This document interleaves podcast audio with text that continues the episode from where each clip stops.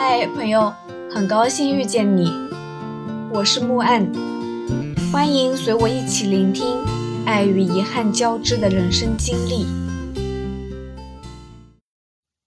我这个人吧，天生就话少，坐在那儿跟别人聊天，经常冷场，有时候会被孤立，有时候会被诟病，也有过自我怀疑，甚至到达过崩坏的边缘。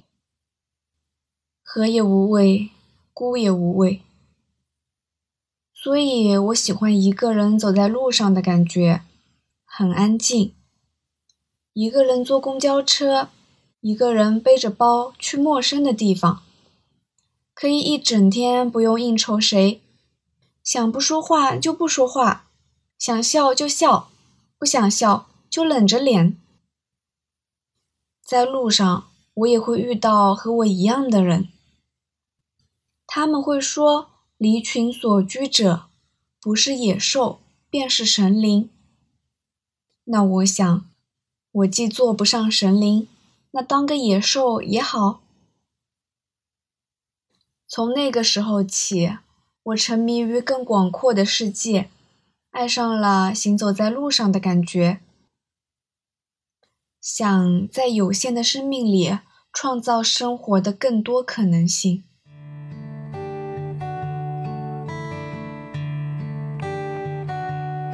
这么些年来，我走过极北地区的雪地荒原，将千里冰封的诗句变成此情此景。我看过不舍昼夜的浩瀚江河，感叹滔滔不绝的力量。我攀上华山之巅，看过往行人安静地被晨雾簇拥。有时就感觉自己像一个朝圣者，怀着一颗无比虔诚的心。踏上一条无比遥远的路。旅行是一段时间里空间的改变，无论那些改变有多大，你知道，你终将回去。但回去和从未来过是不一样的。所以我以为，旅行最重要的不是结果，而是放下一切，去感受当下的那个过程。哪怕只是淡淡的一个人漂泊，哪怕路途遥遥，长满了红荆棘。趁年轻，我们应该把所有的事情都尝试一遍，比如骑车去西藏，徒步穿过撒哈拉大沙漠，比如听一场露天演唱会，在春天去绿色的原野来一场滑翔。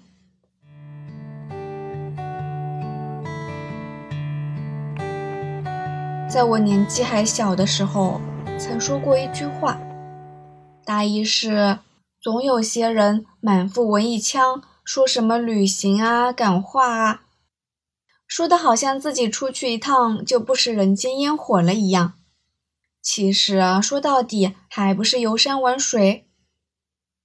那时候年纪是真小，不谙世事，不懂人事冗杂繁重。那时候住在偏远的荒凉的小村落，远在大山的深处。那里的景色极为柔和，山如锦，水如碧，村民和鸟兽们自由地栖息在其中。我甚至都不知道“喧嚣”两个字怎么写。心灵纯澈透亮，裤脚没有沾染一丝尘埃。眼界也只在方寸之间，人生轻薄如纸，不懂生活，也不懂旅行的意义。越往后走，生活才显出复杂与沉重的本来面目。其实，不可思议的风景都在最远的他乡和最幽深的心里。我们之所以要旅行，要离开温暖的家。离开表面的生活，就只是为了去见识他们。你知道那些美和壮丽，只为了等待你而一直存在。而风餐露宿，日夜兼程，值不值得，也只有你自己知道。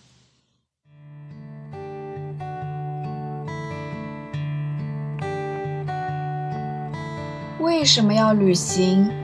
每个人或许有自己不同的答案，但说到底，是为了跳出既定的生命轨迹，去看不一样的风景，以及了解不一样的自己。旅行和生活不是对立的，它是生活的一部分，这并不矛盾。只有在更广袤的天地中，才有更彻底的春种秋收。我只是不想活的和大多数人一样，物质不是最重要的，灵魂才是。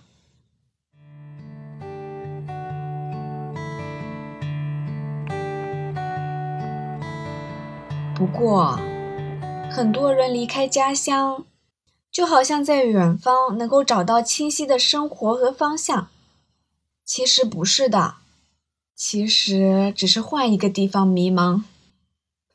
所以，不管你去哪儿玩、怎么玩、和谁玩、拍不拍照片、发不发微信，你想让你的旅行不虚此行，那么。你就必须先让你自己在出门的时候保持一颗欢乐的心，让你在旅途当中产生愉悦感，在旅途中主动的、深度的体会你所看见的和你所经历的。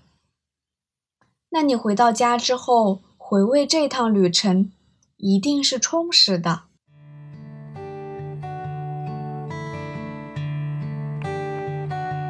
旅行不一定是去寻找处处美景的仙境，也许只是要找一个让你回味无穷的角落。我在每一年的春天都会动心起念，想出发坐一趟火车去洛尔盖看花海，但事实上从未成型。也许在内心保留的这个念头，最终所向并非那一片花海。而是一条幻想中可抵达的道路。年轻时满身都是周游世界、仗剑走天涯的激情，现如今却也喜欢在家门口看晚霞万丈，看看新闻，听听花语，轻轻收拾屋子，和家人聊聊天，也不亚于曾经策马奔腾、爬高山、涉深海的那种幸福啊！或许我依然深爱远方的海水，我却也贪婪这条静谧的鱼。谁说不是呢？旅行只是一种生活方式，一种思考方式。此时此刻，我忽然想念新疆广阔的草原和自由的牛马。我一直信奉，一旦心之所往，必然生意能至。我想，终有一天，我还是会背起行囊，从南疆走往更南方。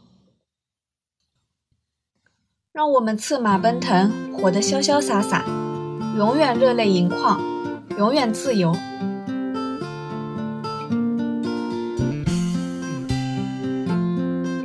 希望来到这里的你，可以放下一天的疲惫，尽享这人间好时节。也欢迎大家转发、订阅、赞赏、支持，我们下期见。